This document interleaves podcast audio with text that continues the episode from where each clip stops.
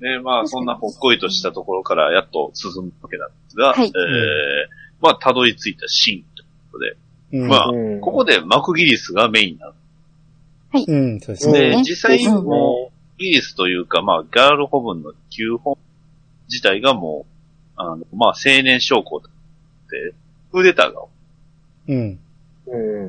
ね、あの、イギリスじゃない人がなんか前出てましたよね。 あれ誰、なん、なん、なんでしたっけうんいましたねあの名前忘れたけど。名前忘れましたね。で、うんなんかちょっと、ちょっとやる気満々な人が前に出るんですけど、まあ、シーン、まあ本来、まああれは、まあ、マグギリスの生きのかかうん。はい。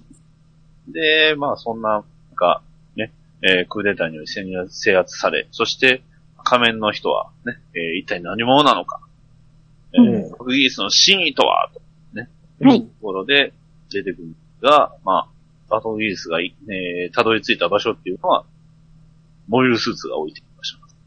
うん。そこには、ガンダムがはい出。ましたよ。うんガンダムバイル。はい。ガはンいダはムいフはい。レームの一番初めに、えー売られたガンダム。うん。はガンダムフレーム第1号機。はい。いはいで、それはを使っていたのは、アグニカ・カイエルという。はい。まあ、2機になってちょこちょこでできてたんですけそうですねう。んあの、お名前は。はど、いそ。うそう。アグニカ・カイエルという。まあ、そのギャールホルンを創生した、作った人。い。うんえーいうことで、まあその作った人が使っていたガンダムフレームがこのガンダムバイルだはい。ということで、まあこのアグニカの魂が宿るということで、まあずっと置いていた。ね。はい。えーで、それこそその、まあ、な300年ですかね、300年ぐらいの歴史の中で、えーまさにそのおとぎ話のね、えーうん英雄の証みたいな、そういう感じでは見てたんです。はい。うん。まさに伝説みたいなもん。ただ、誰にもその動かせなかった。そうですね。ははいい。そうで、です動ねかせるもはのいはいは、その、ギャルホルンの頂点に立つ資格を得ると伝えられている。ね。はい。まるでその、現実でいうところのその、アーサー王伝説みたいなね。はい。そうですエねク。スカリバーですね。はい。それを真実の王の証だ。うん。というような感じの、まあ、いわゆる錦の御旗みたいな、はい。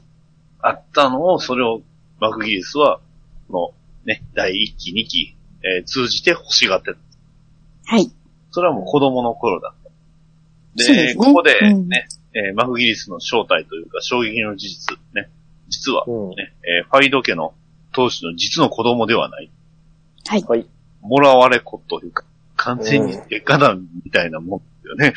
はい。そうですね。子生い供立ちは。一緒なはんいで。すよ。生い立ちは。えーってなりましたけど。で、しかも、ね、これあの、夕方のアニメなんですけど、まあ、ファリドさんもね、 はい。戦国武将でいうところの、ねえ、まあ、簡単に言うと森蘭丸みたいな、はい。そう胡いうイメ椒ーでジすなんでねすか。ね。はい。すごい、遠回しに言うてますけど、もうちょっと扱いひどいっすかね。ひどい扱いしてましたようん。うん。うん。うんこれであの、ファイドさんへ見る目が全然変わっちゃった。そうですね。うん実はそういうね、ああ。とマグギリスは、とにかくそういう、まあ、どんな立場になってもやっぱり力のあるものに搾取されるうっていう。ん。うん。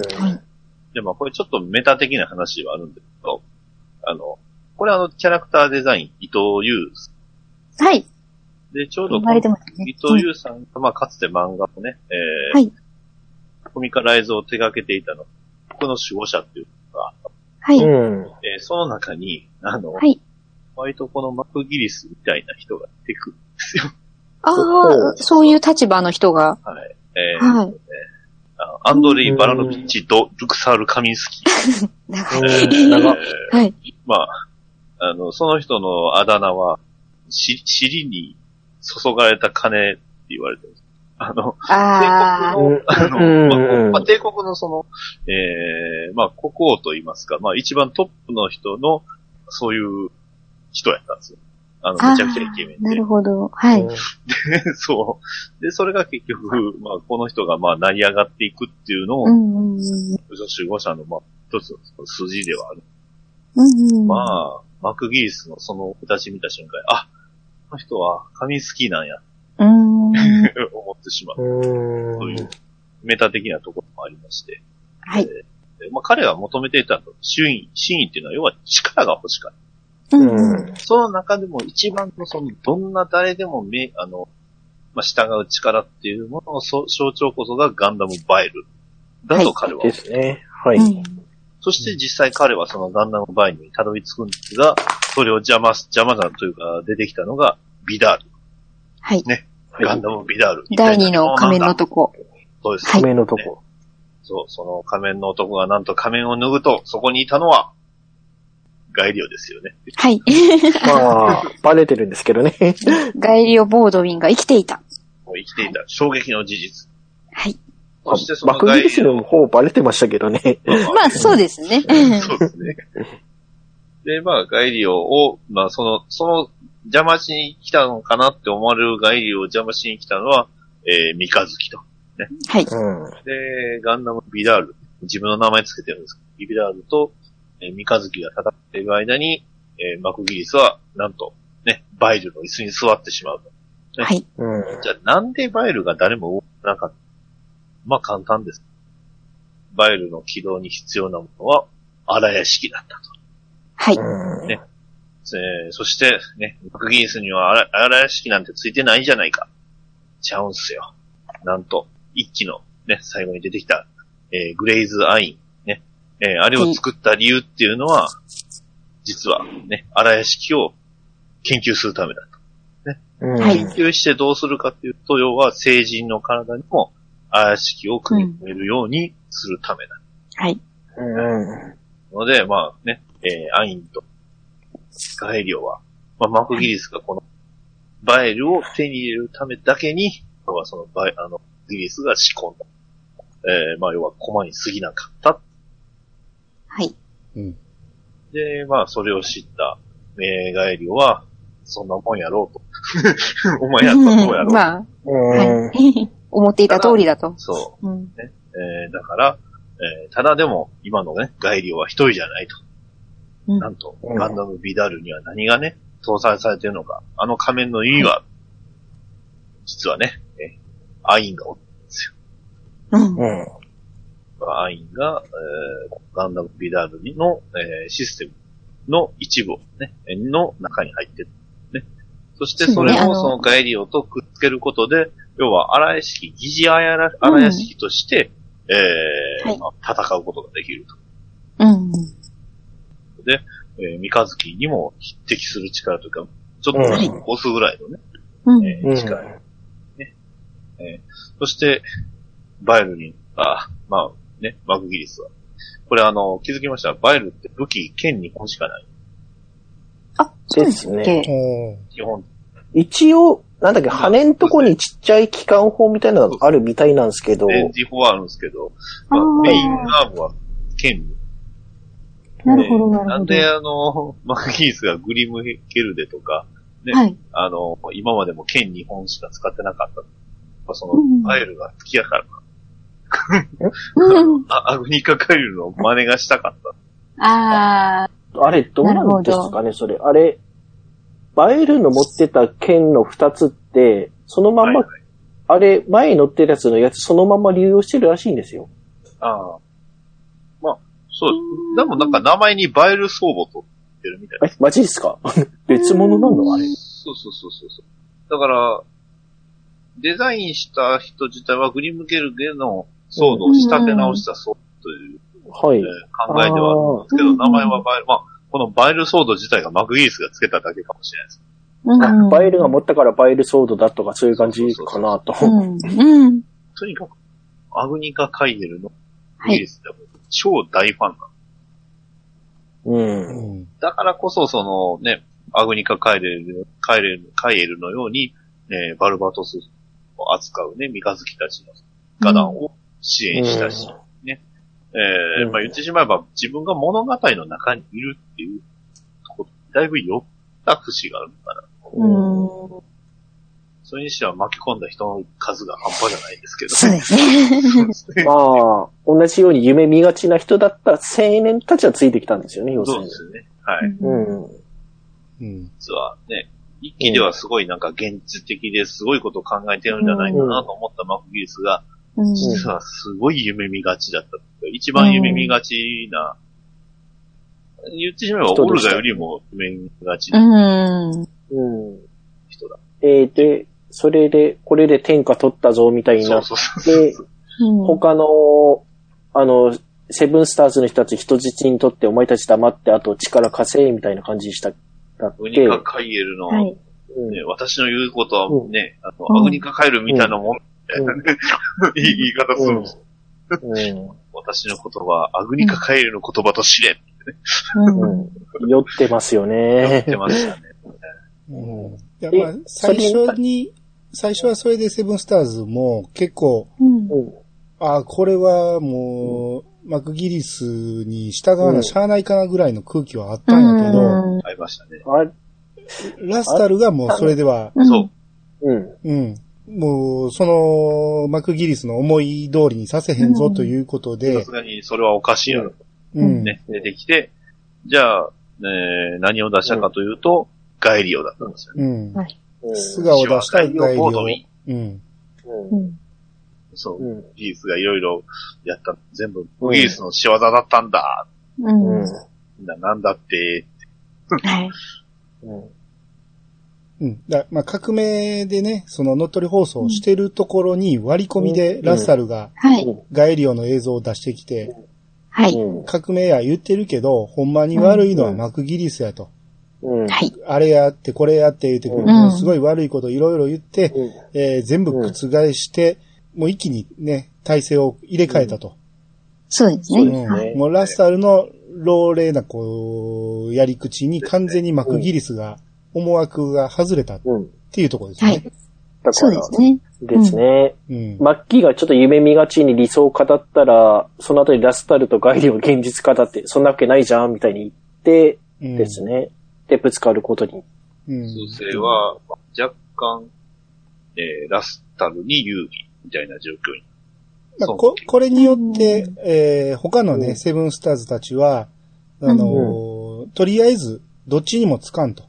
うん。ううんん。うん中立の立場を取ると。お前うらうん。ん。う。うんあのーまあ、んバイエルも無視できんけど、ガイリオの言ってることも無視できんと。うんうん。これはちょっと、えー様子を見させてもらう。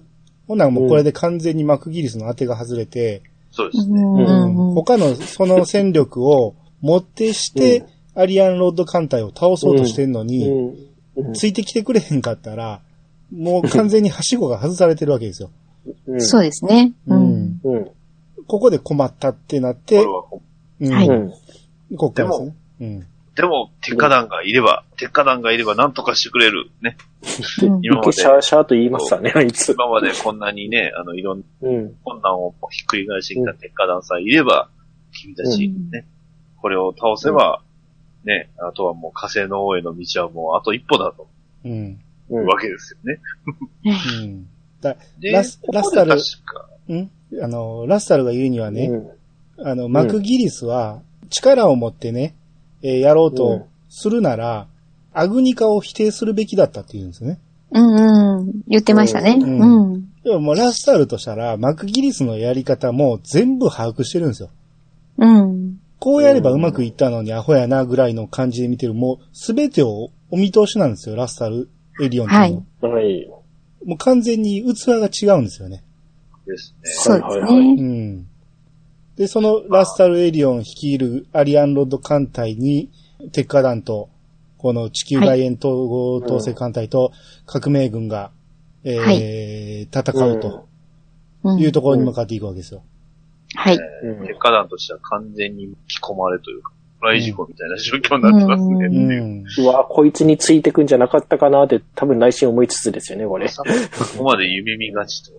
いや、でも、うん戻るわけにいかへんから。そうですそうねです。ね。もう戻る場所がなくなっないですもんうね。ん。だから、内部でもね、ちょっと大丈夫かっていう空気はあったけど、んいや、もうこれはうん最後の戦いだと。はい。うん。これに勝てば俺らはうん目的地にたどり着けると。うん。はいここでね、あの、なぜの一言が効いてくるんですね。うんうんあの、オルガに再三三子言ってたんですね。お前は焦りすぎじゃないか。うんうん。どっちかというと、こう、早く上がって楽になりてって顔してる。うんうんうん。うんそれうがまさに、そのままの状況になりましたよね。なってしまううんん。ですね。ううんんまあ、火星の王っていう餌がすごく効果的に働いてると思うんですよね。はい。うん。もうそれ、火星の王にさえなれば、鉄火団のみんなは幸せになれるとうん。うん。思っているから、うん早くそこにたどり着きたいというところなんですはね。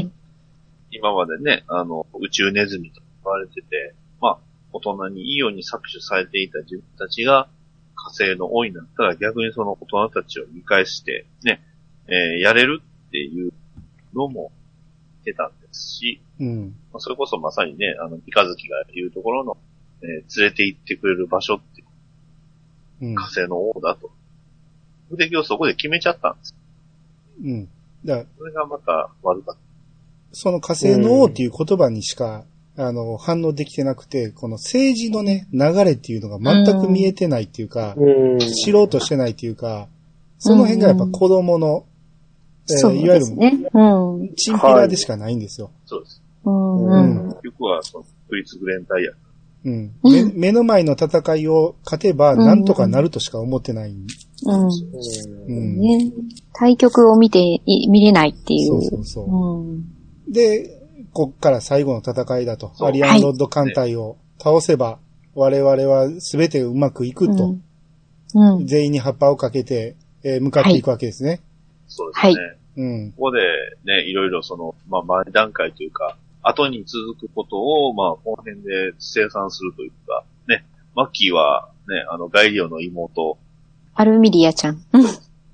刺された り。この辺も結う構、ものやなと。あ彼あ。すごい。うん。うん。彼刺されたっていうよりも、兄を殺し、殺した、まあ、うらいろいろ裏切ったマッキーを許せないと。許せないけど、えー憎めないところもあるんで、うんもうどうしようもないから私死にます言うて、うん。刃物を自分の喉に当てたら、それを、んえー手のひらで、そのナイフを受け止めて、うん手に受けるんですよね。手が貫通するんですよそうね。うんはマい。クギリスの。うこれんこれが、まあ、後にまた響いてくるんですけど、はい。まあ、これでまあ、抱きしめて、一応、えーアルミリアは、ちょっとね、落ち着く、落ち着きはせんかったけど、まあまあ、とりあえずは、その、難を逃れたというところで、すぐ呼びに来たイスルギンに呼び戻されて、えー出撃していくというところですね。はいそうですね。うん。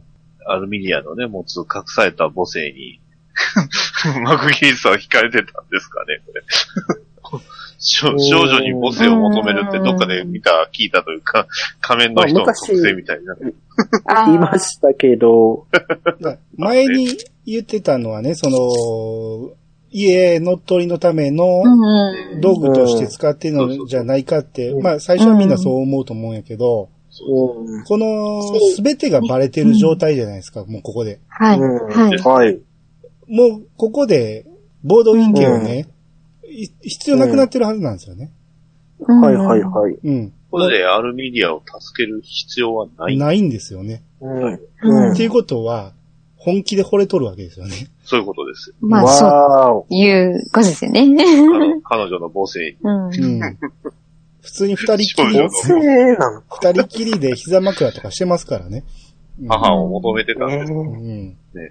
母になってくれるやもしれなかった女性だった。うん。カルタはガチ恋愛でこれに負けたわけ。そういうことですね。まあ、カルタの方が年上やったからかな。 そうです。あ、そこはか。うんうん。うん。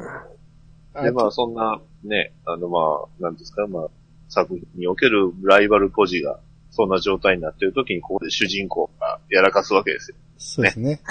夕方のアニメにもかかわらず。はい。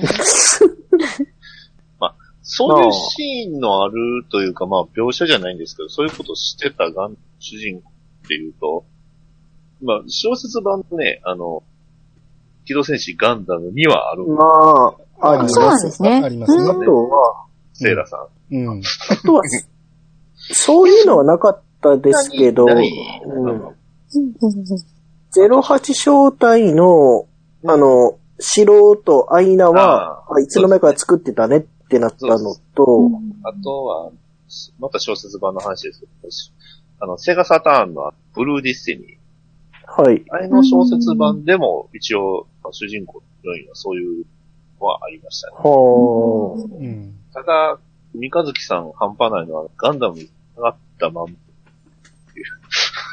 まあ、じゃない、じゃないと、ねま体動かないし、ですえ。ね、うん。そこでしかできないですからね。そういうこと。うで、んまあ、ここで意外だったの。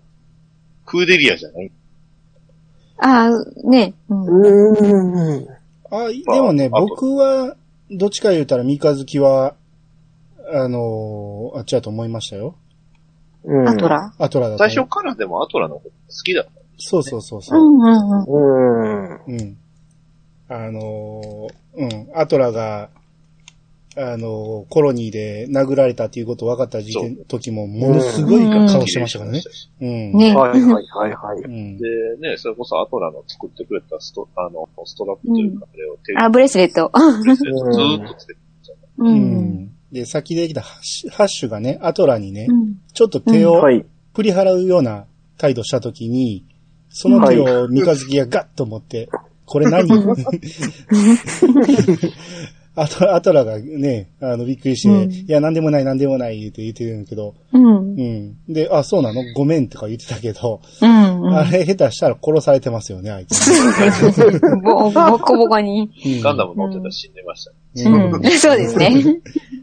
はい。まあまあ、あと、この話の中でもう一組ね、ちょっとやらかしてるカップルもありますけど、それはまあ後で出てくるとはして。い。そうですね。ああ、はいはいはいは。はい いはい。そうっす。はい。で、こっから、ええーーアリアンロッド艦隊、バーサス、えー鉄火団とマクギリスと革命軍っていう感じの、えー合成なんですけど、まあ、戦力差が2倍、アリアンロッドの方が2倍ほどあると。はいうんお強いです。うん。はい。まあ、これに向かうわけですけど、えー混戦状態で、はいまあ、鉄火団は頑張ってるんやけど、はいえーアリアンロッドとしてはね、革命軍が、まあ、一番不慣れたということで、そこから潰していこうと。うん。、で、まあ、潰していくんやけど、まあ、一旦兵が引き出すと。はで、い。なぜかと思ったら、こう、えーこう革命軍の中にね、一人、えー患者を送り込んでて、はい。えーそっから、そいつがダインスレイブをアリアンロッドに向けて撃つんですね。はい。うん一。発だけで。一発だけ。うんまあはいまあそういう不利を見せとかんと、この後、うん。とんでもない攻撃をするから、そうえーです。批判を受けてしまうということで、一発だけ受けると。はい。うん。で、こっから、こう、ダインスレイブ、タイがバンバン打ち込んでくるわけですバンね。バン、そう。はいうん準準備していた。うんうんね。あくまでも報復という形をとってるけど、えーまあ両方打ってんのは、えーアリアンロッド勢だということですね。はうい。んえーダインスレイブのね、砲弾がいっぱい来るっていうことで、ライドをね、えーうんかばったシノが直撃してしまうんですよね。はい。うん。で、あ、やられたと思ったら、まあ、これはまあ、腕が折れたぐらいで。えーうんで、ホタルビンにも直撃して、はいえーかなりの打撃を受けまして、そうですね。ダインスレイブの説明でちょっと忘れてたんですけど、まあ、要は、でかい、その、えー槍を打ち、まあ、弓なんですよ。うん。うん。その、まあ、重心に使ってる、その弓に使ってる矢が何なのかというと、モビルスのフレームを、その、銃弾じゃないですあか、ー矢としそてうなんです使ってる。ね。うん。あうんそれこそモビルスーツの装甲も、まあ、たやすくうん。貫通、うん貫通まではいかないけど、突き刺すことができる。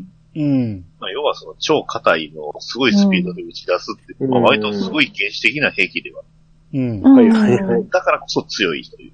うん。そうですね。うん。だからこそ、これだから、これが唯一、まあ、なんですか、遠距離からそのモビルアーマーを攻撃できる分うんうんうん。ただ、あまりにもこんなん使っとったら、ね、どんどん人死んでいくからっていう。はい当然、あうの、ん薬剤戦後はまあ、禁断の兵器っていうことうでん封印されていた。ううんん。で、それをまあ、それこそ両軍こぞって、不要になってしまってるっていう状況というか、ですね。ラスタルのね、アリアンロットがもうガンガン使ってる。うん。うんで、まあ、鉄火団の方にも、えー、一つ届いてて、はい。えーうんこれをね、えー、シノがね、山木にね、えー、つけてくれと。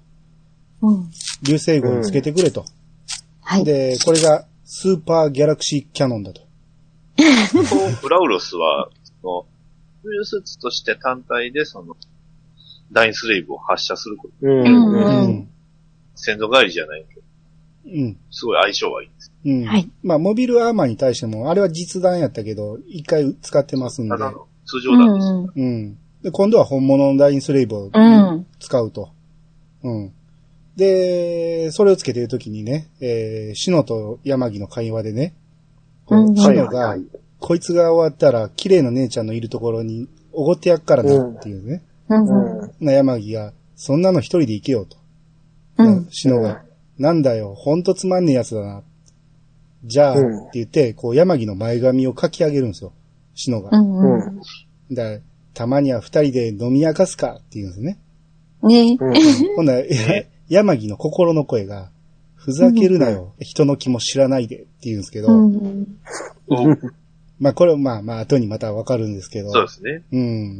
うんまあこういうやりとりがあって、えーで、まあこの頃ね、えーマクギリスがね、もうバエルで出るんですよ。はい。はい。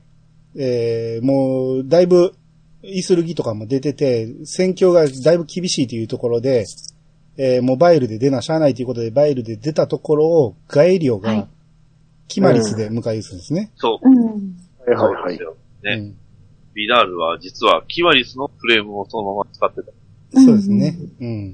だから、まあ今度こそ本当の姿というか、はい。名前はキマリス・ビダール。うん。はい。で、えーまあまあ、ここはやり合ってる間、えーこう、ホタルビをね、遠隔操作して、ホタルビはもう、ちょっと使い物にならないぐらいやられたんで、遠隔操作、あのー、ユージの得意の遠隔操作をはい、して、お得意の。はい。ホタルビに、えーイサリビを引っ張らせると。はい。うん。で、もうこれでもう最後の、えー攻撃を仕掛けようとさっきのギャラスーパーギャラクシーキャノンを使って、うん。はい。もう、あれですね、ラスタルを打てばそう。上がりだと。と、うん。ううんん。でもこれで決めるぞということで、こう、ラスタルの船に向かうわけですよ。うん。うん。で、こう、ダインスレイブ隊のね、えー攻撃が、うんえー向かってきて、えーこのホタルビに、えー直撃するんやけど、ホタルビを切り離して、後ろで、はい。えー操ったイサリビを、えー離脱させて、えーうんまあ、そこから離れるわけですよ。はい。ほはんいなはら、いはいはい。ラスタルは、なんだ、はい結局、逃げるのかと。うんうんうん。うん。所詮、あの、野良犬だとこんな戦い方も知らんのかって言ってるところに、切り離したホタルビに隠れてたシノが、はい。うんえーラスタルの間に取り付いてくるわけですよ。はい。で、ここでね、えー、撃ってくるって思ったイオク様がね、あの、はいうんブリッジの中におるわけですよ。うん。うん。ラスタル様とか言って、前に出て、あの、縦になろうとするんやけど、そうんうん何の意味もないやろうと思うんですけど。うん、まあまあでも本人は大真面目で守ろうとしてますからね。まあまあまあまあまうあ。んうん、で、えーここで、シノのね、渾身の一撃を、えー撃つわけですよ。もう完全に狙いをブリッジに定めて、うん。えーうんラスタルをもうこれでやっつけるぞと。で、うん一撃を撃つわけですよ。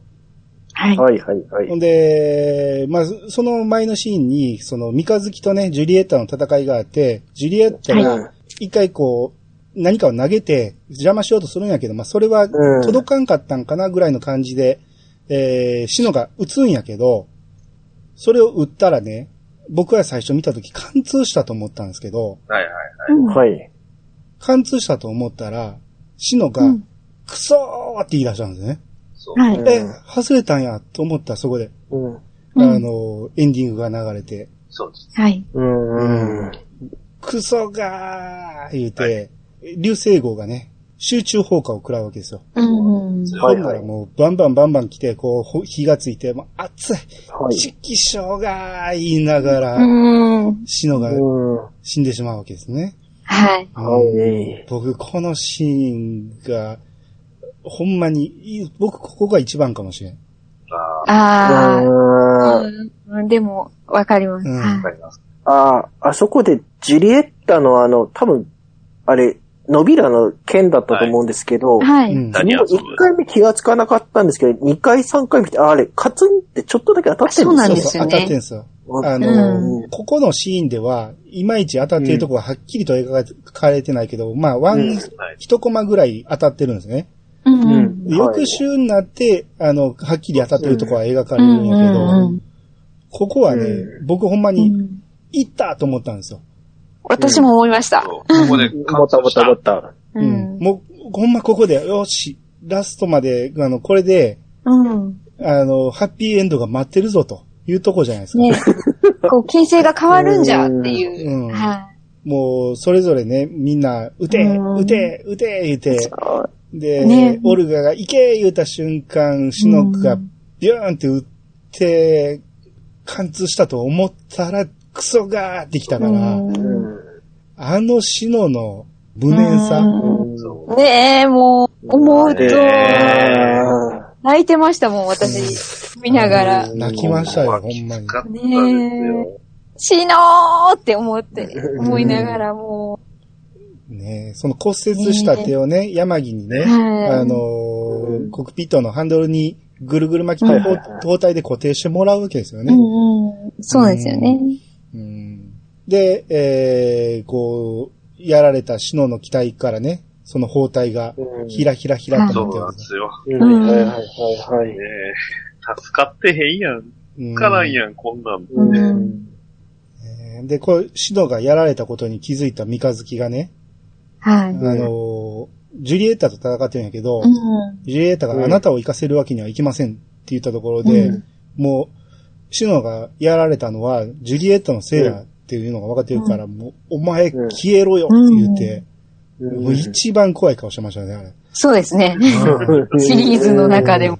うん。で、こう、バルバトスに勝てずとも、ラッサル様の盾になるう。ん。たとえ命尽きようと、私の勝利になぐさって言って、うん。ジュリエッタやられて、三日月がごちゃごちゃうるさいよって言うんですね。うん。うんこの時のジュリエッタの、こう、血吐くんですよね。はい。はうんこれもなかなかちょっと衝撃のシーンですけど、うんううん。ん。女の子が血吐くシーンってなかなかないと思うんですよそね。うですなかよなかね普。通、カットしますからね、けど。ううんんガンダムで。みなんかうんうん。いや、女性が戦死するのってガンダムの中でもないことはないんですけど、まあまあうねんうんうんうん。大概爆発して、あの、跡形もなくなってくれるとか、そういう系なので、うん。最終回で3人ぐらい一気に亡くなってありました。うんああ。うん。これ、まあ、結果ね、ジュリエッタは死なずに助かるんですけど、うんはい。はいうんだけど、このシーンで、かなり、あのー三日月の怖さを知ったということで、うんうんですね。そうですねまあ、かなり激しいシーンでしたね、ここもね。そうですね。うん。あ、ほんで、こう、シノがね、その、打った後、エンディングが流れて、うんはいここで初めて、50話通して1回だけですよ。予告なしなんですよ、ここ。ああ。あーそう、そうでした。ね。うん。ああ、そうか。うんうんうん予告なしで次の行くっていう。うん。次が、ああ、そうですね。次が46話。 40あ、高ためですね。ああ、はいうん。だからうん。まあ、で、結果、えー、こう、ホタルビに仕掛けたナノミラーチャフを発動させて、うん。もうとにかく、こう、もう失敗したから撤退せなしゃあないと。はい。う。うんん。で、撤退し始めて、まあ他も、えー撤退するんですけども、ここから配送ですよね。です。そうですね。うんもただ、マクギリスとガエリオはまだ戦いやめないと。う。はい。うんうん。ここで、えー、まあまあ、まあ、どう考えても数勢としては完全に、えー、ラスタル陣営うん。のね、ああはい。状態になってしまったということで、えー、そこでイスルギさんが、うん。ああ、はいそうなったって死ぬわけにはいかない。うん。はいえー、言って、マッキーは渋々、 はいうんイスルギさんが頑張るんですが、まあ、結局、イスルギさん自体は何だったんですよね、こああ、いや、そ、その前にね、マクギリスとガエリオはね、この時点ではマクギリスちょっと優勢やったんですよ。うん。うん。あの、結構ね、追い詰めかけてるんやけど、えー、こう、アルミリアを、自殺を止めるために、ああ、手そうをで負すね傷してるじゃないですか。はい。うん。あの手のせいで手が動かずに、うんガエリオに逆にやられかけるんですよね。れ。はういんうん。うん。で、その間にイスルギが入ってきてるんですよ。ああ、はい。ううん。マクギリスをかばう形で。かばう形で。うん。はい。このイスルギっていうのは、えーん一番まともな人かと思わせながら、最終的にすごくやっぱりちょっとおかしな人だったんですね。そうまなんかあ、、そうう。ん。あの、うんもう、マクギリスの、えー夢を叶えるのが一番、えー自分にとっての本望であるから、ここで死んでも、まあ、本望であるっていうことを、えー概量に言うんやけど、まあ、概量はもう、よくそこまで盲目になれたもんだなと。えーうんうん。ある意味でも一期の自分だなっていう、あるんですけど。それは浮かべてるでしょうね。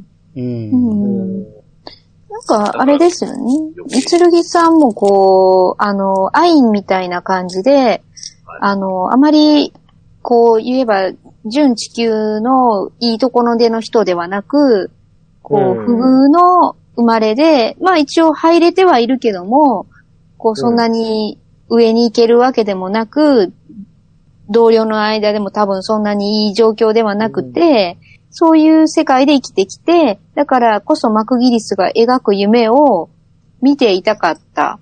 見ている間が自分がすごくい生きてるって実感できてるみたいな、そういう立場の人だったと思うんですけど。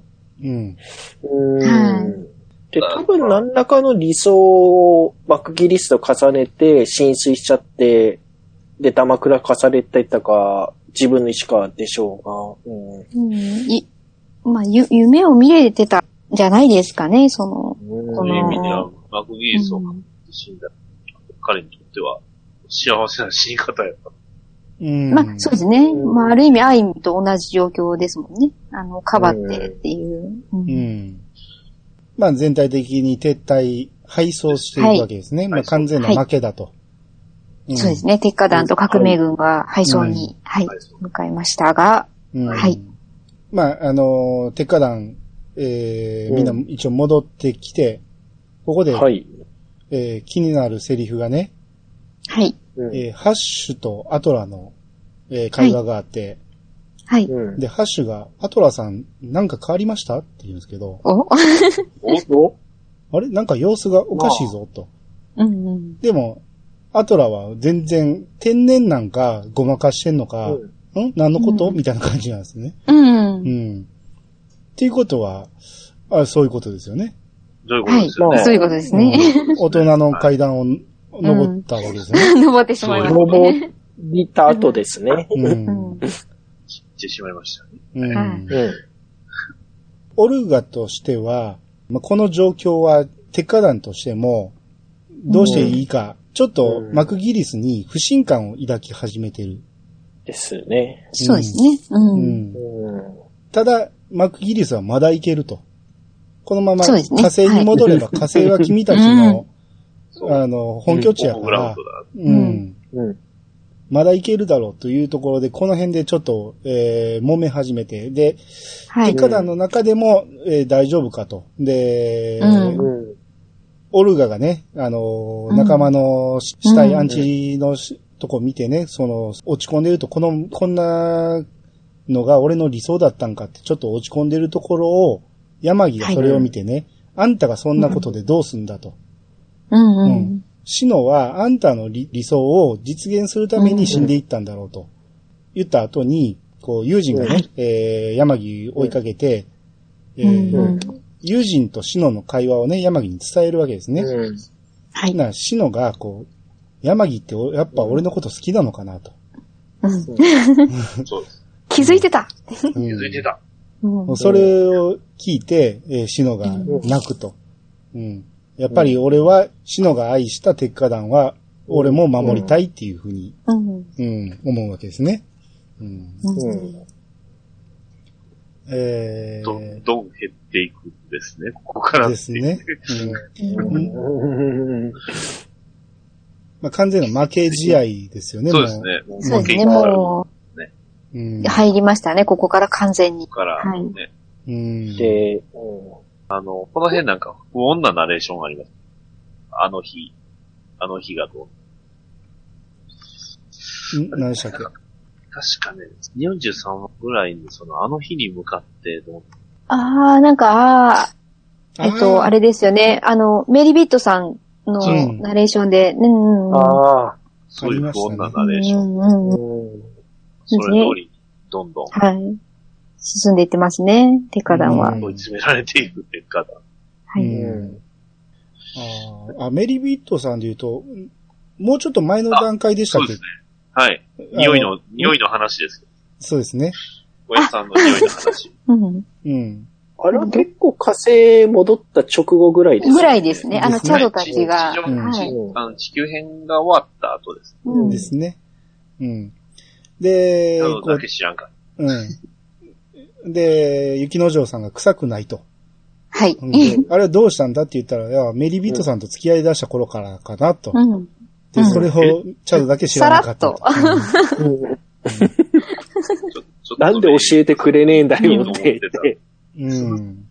あれ見てて、あ、確かにお似合いだなって思うんですよ。意外でした。見てた方の意見としては。あの、くっつき方。小屋さんの年齢がちょっと不明では、うん。うん。うんう。ん。いや、もともとは僕はメリビットさんとオルガかなと思ってあたんあ、でそうなんですそっちねです、そっちです、そっちです。はいはいはい。すよ。やけどあ、の、で、雪の城さんが結構メリビットさんの頭ポンポンするんですよね。そうなんですよ。あ、だから、2回目見直したときに、そのシーンがすごい多くて、うん。あうの、ん一期の方でもう、何話ぐらいからだったかな。23話から25話ぐらいの間に、うんメリビットさんとおやすさんの仲が深まるような会話もあり、うんその頭なでなでも何度か挟まれ、うんっていうので、ビスビスケットなど、うん弔い合戦の下りとか、あ、そうですね。あーあのあたりから、その辺ではい。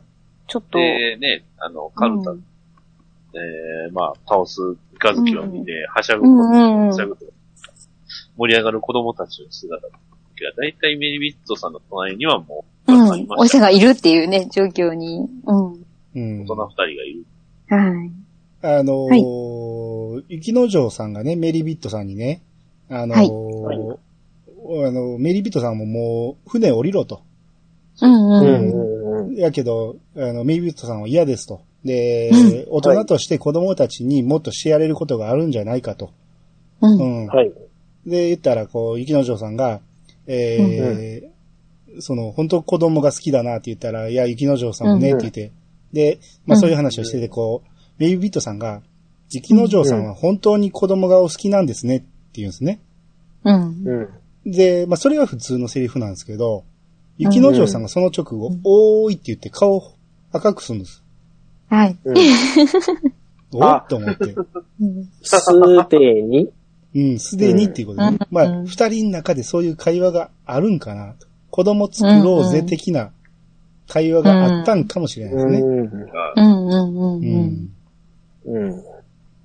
三日月だけではなかっうん。っていうことですね。まあこっちはベビーブームが大人大人ですから、あの、あの、雪の嬢さんとメルビットさん大人ですから、まあ。たですね。うでうんも、んん。ね、大きなね、戦やそういうのがあった後は、ああ、ね、あの、なずさんが言ってましたからね。なぜ、うんなぜの兄貴が言うてたがし、や言っってましたからね。うん。ねぱり。で、まあ、マーク・ギリスはね、ギャラルホルンホルンの火星支部に入校しよう思ったらは入校を拒否されると。うん。ううん。もうすべての権限は剥奪されていると。はい。ん。ううん。ん。まあ、状況は、えーただではすまん状況になってて、もううんマクギリスはほぼ裸の状態で、そうですね。うん、鉄火団に頼るしかないっていう状況ですね。はい。うん。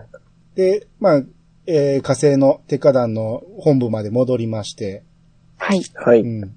オルガがあ、、うんんいいですか、うんオルガが、マクバードさんにね、あのーはいそうですねうん。連絡を取って。杯を割らしてくれと。うん。うんあ、まあ、杯はあったのはもっと前か。はあ、い。坂つったんで、ここは取り継いでくれですね。そうそうそう。そうですね。ラスタルエリオに。はういん。。うん。えー、だから、杯を割ったのに、その、うん。うん。金求められても出されへんぞと。で、杯割ったんやったら、前の関係に戻るんじゃなくて、積極的に関係を立たんとあかんと。うん。うん。言ったら、オルガはそん、それは分かってますと。えー金とかじゃなくて、一つだけお願いがありますって言って、えーラスタルと繋いでほしいと。うん。うん。まあ、これもう、苦渋の選択というか、もう、この時点で、えーマクギリスにも見切りう、は。見切りはつけてるわけですね。はい。うん。うん。で、ラスタルに、まあ、マクギリスとバイルを渡すと。鉄火団も解散すると。はい。それで、なんとか、俺らは見逃してくれへんかと。うん。言うんやけど、ラスタルは、そんな、えーことで、まあ、収まるような話ではないと。はい。まあ、うんそれだけ結局、彼らがその、まあ、革命軍としてその立ち上がってしまう。う。うんん。大きいことなんです。結局。うん。ただでさえその2期の初めの方、ね、鉄火団の活躍によってギャラルホール、やっぱり弱くなってしまうし、うん。うんそれだけ鉄火団っていうもの、文明もだいぶ上がって、うん。まあ、鉄火団たちを今更っていう、えー、わけにはいかないし、まあ、世間の世の中として生贄をね、欲しがってる、うん。うん。要は。うん。だからまあ結局オルガのその、まあ、えー命乞いも、えー結果を出せず。はい。ですね。あの、ギャラルホルンの信用がもう血に落ちてしまっていると、今。そう。この内紛の状況で。そうですね。で、うんこの信用を取り戻すためには、お前らを生贄に捧げないとダメ。うんだと。はいだ。から、誤ったところで許される問題ではないと。うん。そうですね。うんこれを見たときに、あーラッサルひどいなと最初は思ったんですけど、うん。今回見直したら、オルガはね、この逆の状況をね、やってるんですよ。あいつ。えー、テイワーズのナンバー2のえっと、ジャスレーの時ですよジャスレねー。ああ、はあい。ジャスレイが命乞いしてるのを完全に足毛にしてるわけですよ。はい。うん。だから、僕らは、あの時は普通に見てたけど、そらそうやろと思うけど、うん。立。場が変われば、ラスタルもそういうことなんですよね。お前らが仕掛けてきたんやろと。うんうんうん。ここまで引っかき回してきといて、うん謝って済む問題ちゃうぞと。はいうんラスタルとしても、その、まあ、言ってしまえば、まあ、ヒゲのおじさま、まあ、割と大事だって人、う要はうん、だか裏らもさですね失ってるわけです。うん。うんうん。それはね、ですね。ラフタとの違いとか、そういう問題ではない。そうそうそな、いいっすね。う。うん。そうですね。うんうん。結局、彼ら、まあ、低下団のやったことが全部、帰っ、まあ、裏目というか、帰ってきてしまう。うんう。ん。ラスタルってキャラ特殊なのが、そういったことを感情論では一切言わないんですよね。違いで言えば。ううん。ん。そうあでくすね。まで対局みたいな形で、うん。犠牲を助けるこういう理由だからとか、うん仲間でこうなったけどこういう理由だからって、ちゃんと、一応、うん、いい意味でも悪い意味でもすっごい大人なんですよね、やっぱラスタルって。そうですそうねで。すね。うううん。ん。そういうの、生贄が子供たちっていうのうんと。は、本当にそれはどうなのかっていう。そうですね。うんそこそこがちょっとまあ、若干引っかかるとこではありますけども、うん。うんまあ、まあ、言うてもう、戦争ですからね。そうやそねう気持ってねまあ完ね。うん。全に戦争になっちゃっうん。て、うんそれを引き起こしたのうん。から、うんうんマクギリスに乗っかってしまったっていうところからそうですねもう不幸が始まってるわけで。そうですね。ううんん。そして、もうギャラルホールに包囲されてますしね、鉄火包囲されて本る、包囲されてる結果だ。一方その頃ね、三日月がね、クーデリアに、うん。アトラ一人じゃ不安だから、一緒に子供を育ててほしいって頼むん ですね。バグラ発生。えええらいってこなとるよ、こいつ。クーデリアはクレリアさえん、ーってびっくり。うんい回、まあ、すごい。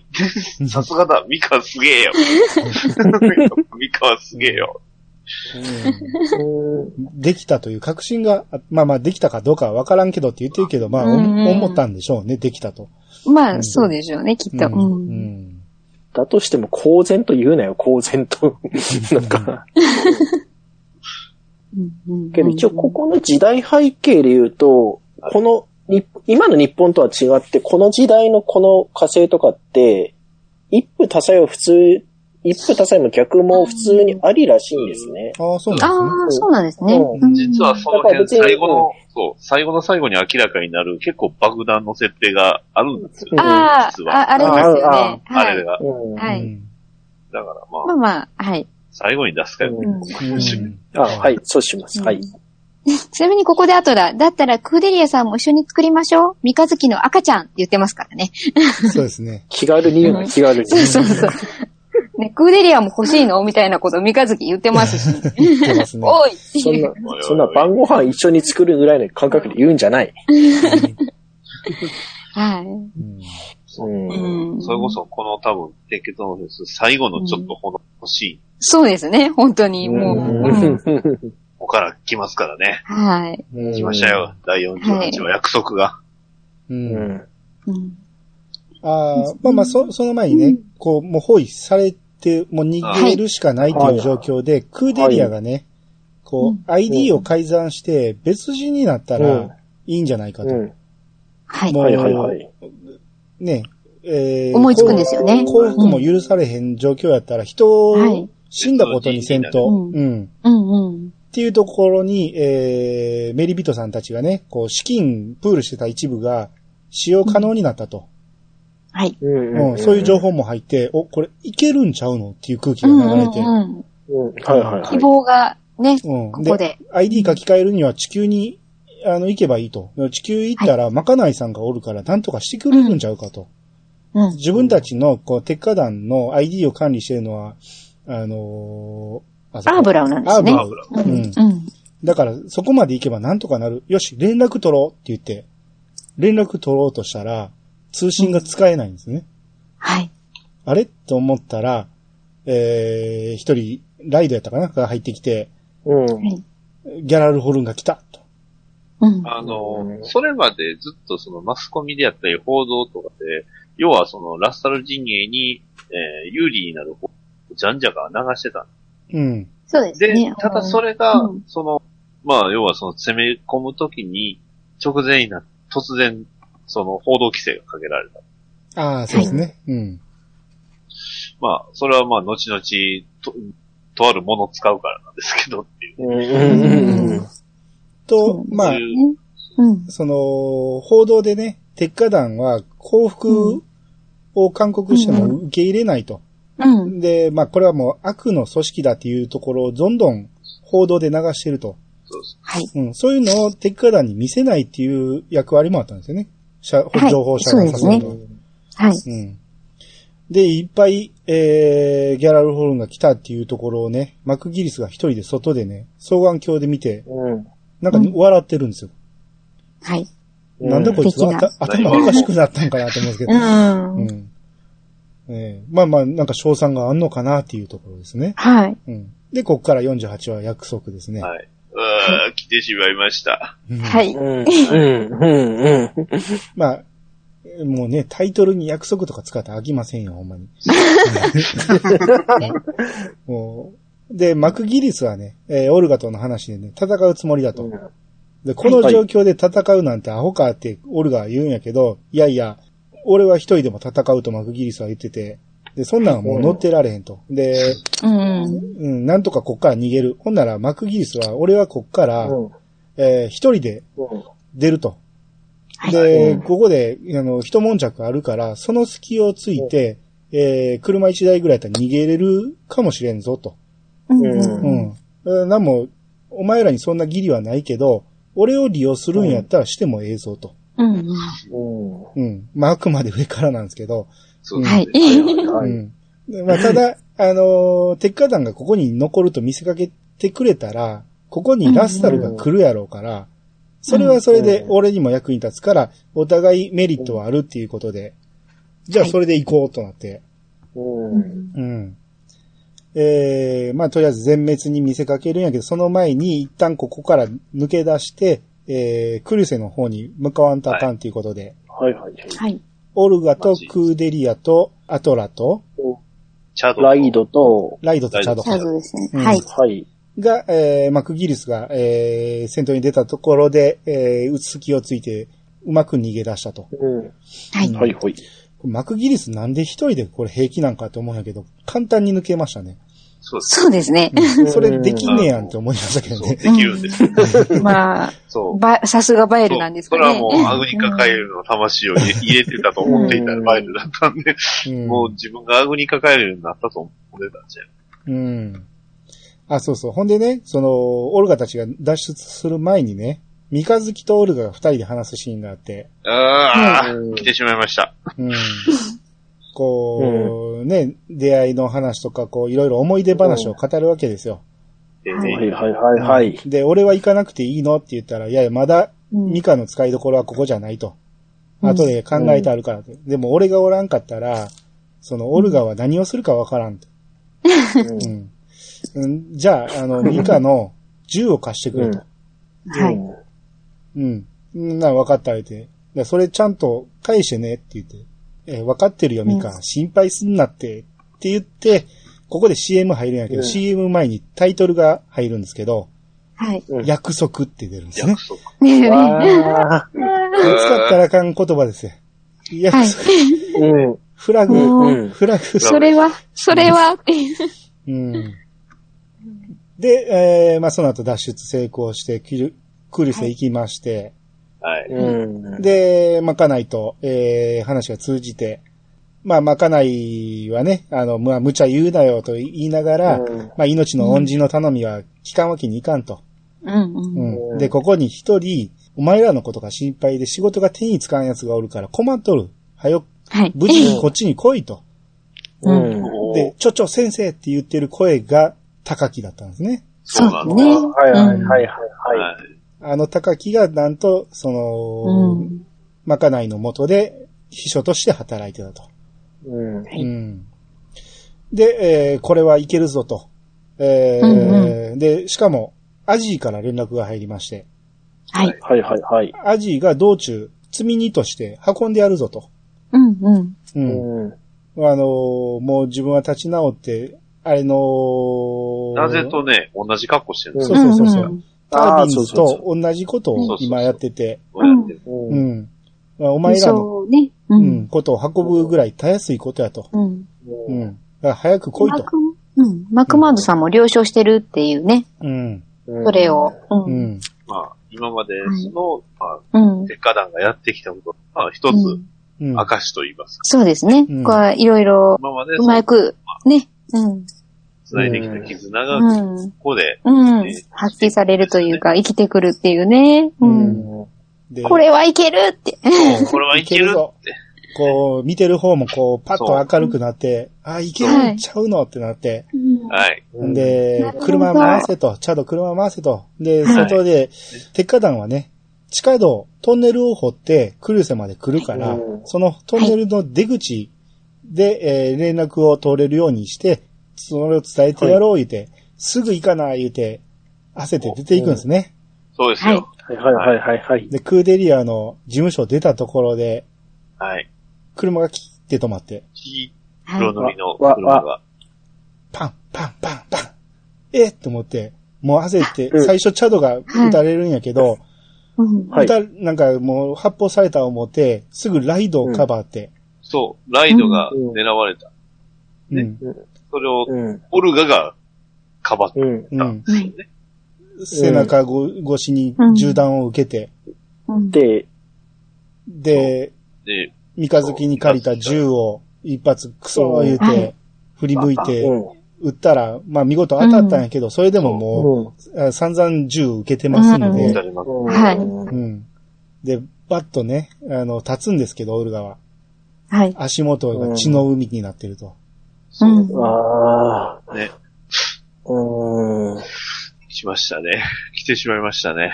このシーンうが。ん。で、よたよた歩きながらうん。止まるんじゃねえぞとはい。いうこね、とうで、わはいこゆ指を肩。伸ばして、はい。うん俺たちはこんなところで止まっちゃいけないと。うみんな止まる。るんじゃねえぞって言って指を伸ばした状態で死んでいく。はで、はい。ね、エンディングテーマ、キーパーナーなんですよね。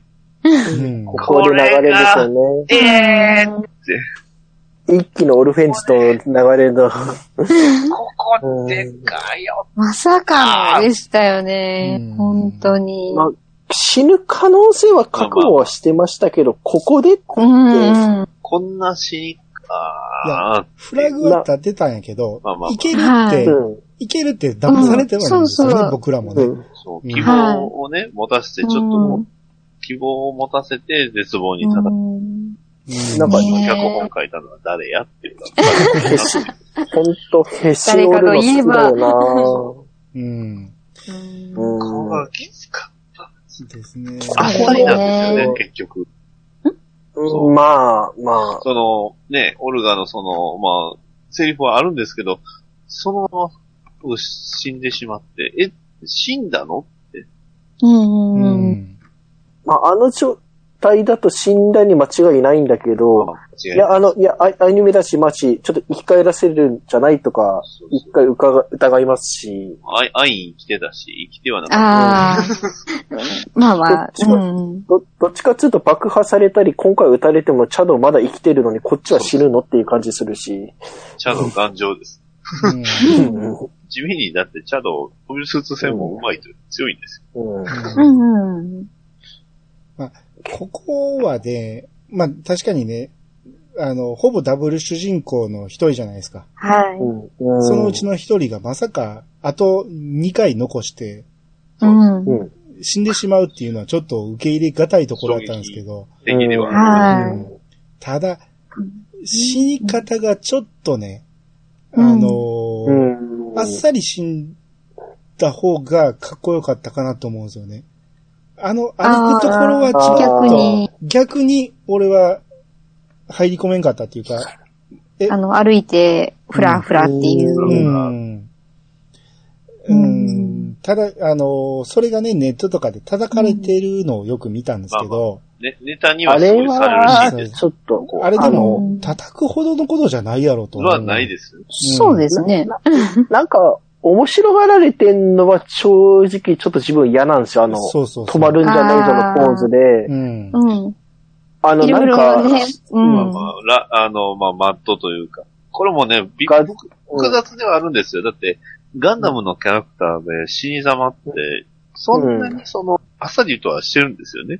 うん。うもんうこのオルガは割とその、ガンダムの中での死に様の中でも結構、まあ、ねちっこいといえばねちっこいんですけど、ただ、まあうんみんなの心には残るっていう意味では、うんうんうん個人的にはそういった、こういう死に方だったら確かにみんなの心には残ったりううんうんん。うそんれがその、まあ、今回の冒頭にも言いました、ね NHK とかの人気投票の、うんあれ、人気投票で最新のガンダムのキャラクターが出てくるっていうのは、快挙というか、ないっすよはあ。そうですよね。普通ガンダムなうら、それはシャーとアムロ、うんそれは間違いないですけどうんもうそこにオルガが出てきたっていうことは、やっぱりこの死に様があったから、うんうん印象には残ってた。ただ、それをその、言い悪いは別としてですよ。うんはい。思いましたよ、それは。言い悪いは別として。でうも、んただ、まあ、うん残って良かったのか悪かったのかとも言えないんですけど、でも、残ったなとは思うん。まあ、う。歴史に名印を刻ん象だでしたかわけで。ね。うんう。ん多分、あんまりガンダム知らない人でも画像とか回ってきたかそら、うですねこの死に様を知ってるっていうのはいっあぱいいるこの。とのシーンは知ってるみたいなね。うん。そううんうん。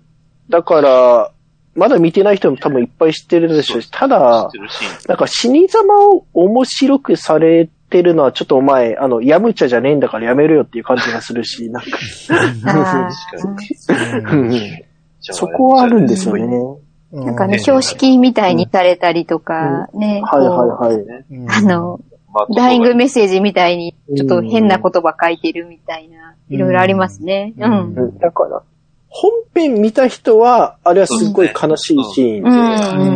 うんうんまあ、あのなんですかオルフェンズ見た人があの、熊のぬいぐるみに強烈に反応するっていう、そういうやつえーってで、言わないと ですね。うやんめてって、もう作って言わない。うん。僕は、あの、壁者のプラモを見るたびに、うん。うーって。うんなるんですよね。うん。でも、なんていうんですか、ガンダムの中では、なかなか、歴史に残るって言ってもいいぐらいうんの死に方ではありましたね。言い悪いを別にしてなんですけうど。んうんうん。あ、そう、そう、そうなんですね。そうんてか、ね主人公クラスで死んだの初めてじゃないですかね、ここで。う。まあ、そうなのね、ガンダムじゃなかったら仮面ライダー龍騎っていうのがあるんです。まあ、そ、それは私も思いましたけど。うんああれは、あの、最終回直、あの、手前で、あの、死ぬうん主人公。なんと。うんはそうあの、こダブそうル、こしかも子供をかばって死ぬ。い。うんマジかおー。変身せず戦わずに死ぬ。おー。ええってうんなりますいや、でもまさにそれぐらいの衝撃のシーンですよね。衝は撃い、のはい。はい。まあ、まあまあ、こういう辛い、うんうんえーは主人公格の一人が、えーそう亡くなって、まあ、それは当然知らされたデカダンたちにも衝撃を受けまして、ラはイい。ドが泣きながら、ねうん。うんうん。ねで、まあ、テカダンたちは知らないですけど、見てる方からすると、こう、襲撃したのはね、うんノブリスの部下だっていうことが分かって、そう、はいまた改めて出てきました。ここでノブリスが。うんあとちょっとここで言いたかった、うんうんコミックス版は、あの、まあ、兄さんがちょっとあっさりの方が良かったって言ってくれてたのはあれなんです。コミックス版は、あの、もうちょい、あの、3割、4割増しぐらいで濃くなっあ、そうなんですか。た。そうなんだ。コミックスあの版めっちゃ濃、くなったうん。大会濃くしますね。あの、絵柄もありまして。あー僕、うんワンチャン、あの、コミックス版ではもしかしたら大丈夫なんじゃうね、生き残るんちゃうから、あーなるほど、なるそほういうわど。けではなかっなんあかー、た。ただ4、あれ4割はか3割ほど濃くなりました。 うん。あっさりかける熱量じゃないですもん。うんです、ごかったです。うん。天に向かっていきましたから。あ、そうなんですね。じゃ ねえぞうんあーはいうんで、えー、まあ、誰にやられたかわからんけど、鉄火団の中でね、うんあの、オルガの仇を取りたいと、うんえーうんいう空気がかなり流れてはきてい。、また、ううんん。ビスケットの時と同じ感じですね。で、最後うんまで戦う、最後まで戦いたいとか言うんだけど、まあ、最後ってなんだよみたいな、そういう、まあ、いろいろ、えー意見が分かれ出してる時に、三日月がみんなを集めるんですよね。うんうん。はい。うん。で、オルガの命令は俺の中で生きている。なら、うん。えー俺は全力でそれをやる。うんオルガの命令を邪魔する奴は、どこの誰でも全力で潰す。どこの誰でもだ。わかったなら死ぬまで生きて命令を果たせって言うんですね。おーうんここまでこうみんなの前で、その、うん意思を表明するってなかったと思うんですけど、はい。うん三日月のね、気持ちとして。三日月がうんうん。その、まあやっぱり、オルガの命令が絶対っていうのは三日月にあるので、はい。で、前に言った、死んだ奴にはいつでも会える。生きてる奴が、うんえーのために今何でできるかを考えろって言われたオルガのね、言葉をここでも忠実に守ろうと。うんうん。うん。オルガはみんなに生きろと命令したんやから、お前らはい。死のうとするなっていうことですよね。ん。。そうです。ね。ううん。ん。死ぬまで生きて命令を果たせと。はいううんん。これで、まあこれで空気をまた一変して、はうい。ん。はい。この頃、マクギリスですよ。一方、マクギリスは、おー一ね方、マッキーは。。彼そう。彼はなんと、ここで、えー、まあ、第1話から出てきた、あの、キャラ、トドさん。うん。はい。そうですね。あーはいはいなぜかその、もい元い CGS の。はい。うん。トドをその、まあ、自分の手駒として使ってたんです。まうんあ、彼はその火星には、すごい、えー、まあ、コネがいっぱいあるってうんえー彼を利用して、えーまた空、空に上がってる。はい。うんそしてマッキーは、単独で、 アリアンロッド艦隊なんに得意を仕掛ける。うんはい。今まではその、なんか今まで、ね、えー、それこそその監査局の、ね、マクギリスであったり、ね、まあそれでもモンターク商会、商会のマクギリス、ね、えー、うん外縁機動統制統艦隊の司令のマクギリス、うんパイロケのね、あの、後取りって、しがらみがいっぱいあったんですけど、ここで初めて、マクギリスはしがらみをすべてなくして、はい。ただのマクギリスパイロとして、えー、バエルを使って、と、を仕掛けるんで、はいうん。うん自由になる。うん。これこそが自分の求めていたことだと。はい。えなんこれ、あのーうんもう焼けっぱちになって、玉砕で行くんかなと。だから、いあの、部下たちに犠牲にならんように、おろさしたんかなって思ったんやけど、うんちゃうんんです。ちゃうんですよね。一人で戦うところを見せることが、えー改革につながると。悪の組織アリアンロッドを、このバエルが一人で倒すからこそ効果があるっていう思い込んでるんですよね。まだ夢見てるもんまね。だ夢見てるんですよね。ままあ、あヒーロー好きなんかなまあ、それもあったんでしょうけど、まあ、なんて、言ってしまえばもう、ギャールホルンには力がないよっていう世界に見せたかったっていうのもあるんだな。 ああ、なるほど、なるほうど。ん。だから、、言ってしまえば、ここで倒せなかったとしても、要は単身でここまでその、えー、大暴れして、ね、あの、うん。ギャールホルンのアリアンロッド艦隊を、まあ、うん半回か壊滅ぐらいに追い込めば、こっちの勝ちだ。うん。うんうんう。うんん。で、まあ、そんなマクギースを止めたのは、キマリス・ビダールというか、まうあ、ん。ガイリオはい。ガイルと、その最後の戦いがはい。展開されましたね。うん。うん。、ああ、こう、激しい。うん。はいはい、はい。まあ、一方、地上の鉄火弾も激しい戦い。そううでんす死ねん。だあれる。の、トンネル脱出作戦をために、モビルスーツ隊が、デカダの、うんあの、応戦するという形に時なっ間てまし稼たぎをする。ね。はい。うん。まあ、そこでうん、さっきのハッシュがね、うん力が足りず、えーはやられてしまうわけですけど、 はい。こあ兵器じゃが。兵器じゃがそれはもう買った兵器じゃが。まあ、ここでも血ゲボゲボ吐くわけですけど、うん。うんこの死に方も結構しんどかったですね。いやー、しんどいそうですね。ただうんあの、三日月の言葉、最後にかけた言葉好きでしたね。あうの、ん。うん。ここは俺に任せてくださいってハッシュが、あうの、ん気丈に言ったら、うん。じゃあ、お前に任せたって言って、うん。で、叶わねえなって言いながら死んでいくんですよね、ハッシュ君。うんそうそうそう。うあの、まあ、三日月はもうあかんって分かったんでしょうね。ん。はいまあ、うんだけど、ここを任せるっていう言葉を残していくのが、うんこいつのためになると思ったんでしょうね、こうん。うん。う。うん。三日月の優しさですよね。うん出たうんねうんう。ん。から辛すぎて。ねまあ、ここは、まあ、激しい戦いやってて、で、はい。えー、こう、マクギリスとガエリオが、うんえーはい戦ってるんですけど、もうここにおいては、もう、モビルスーツ戦は、ガエリオが圧倒するんですよね。そうですそうね。ですはねい。はい。はい。うん。はいまあ、結果、その力に、えー溺れたマクギリスは、力に負けるんですよね。はい。うんそうですね。結果、あの、ラッサルまでたどり着けないんですよ。そうなんです。はいはいはい。でも、ここで思ったのが、うん。なんでここまでしておいてマクギースはその自分、肉体を捨てなかったのんああの、ー要は三日月みたいに、全部その、渡さなかっあああ、あ。バエた。ルに。で、そう、バイルに全部を渡してたら、うもしかしたら、出たんじゃないあれは三日月だからなんじゃないですかは。いうん、そう思いますね。ん。うん。荒屋敷見つけてたから。ううん。ん。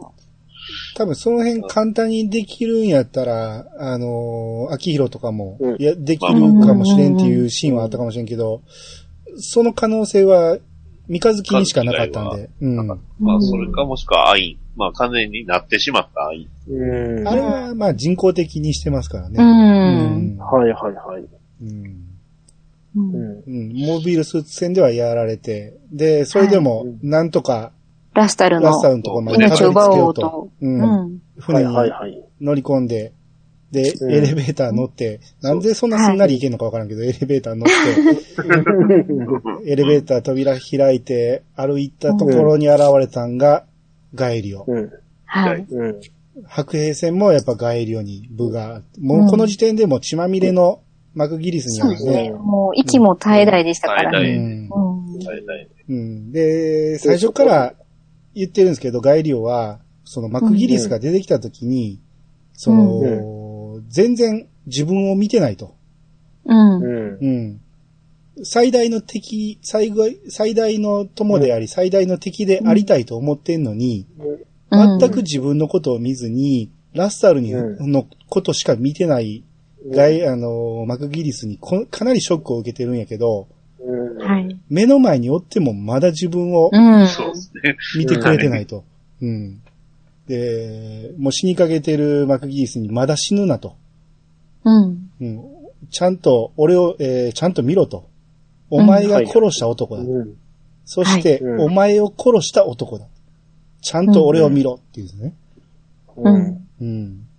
で、何か、えーマクギリスが最後言おうとした、言おうとしたところで、うん。言うなと。うん。それを言ったら許してしまうかもしれないと。はいううんん。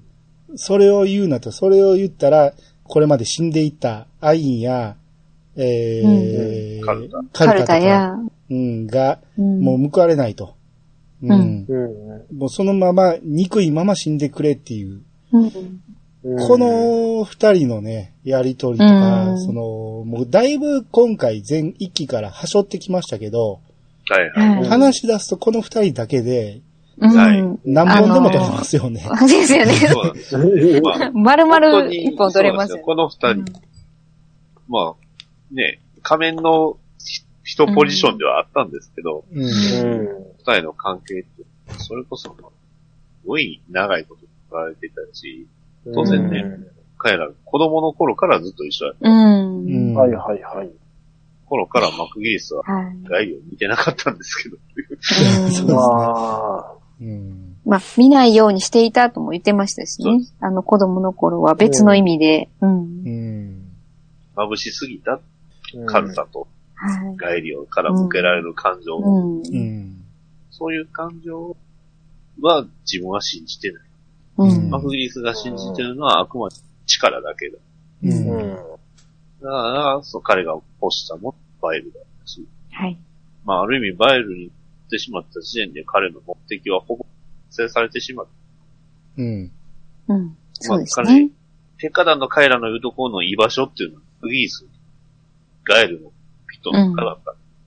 そうですね。うんうんかもしれないですね。うん。ここで、えー第49話が、はいタイトルが、マクギース・パリミの 嗯スバリだ。ですねうん。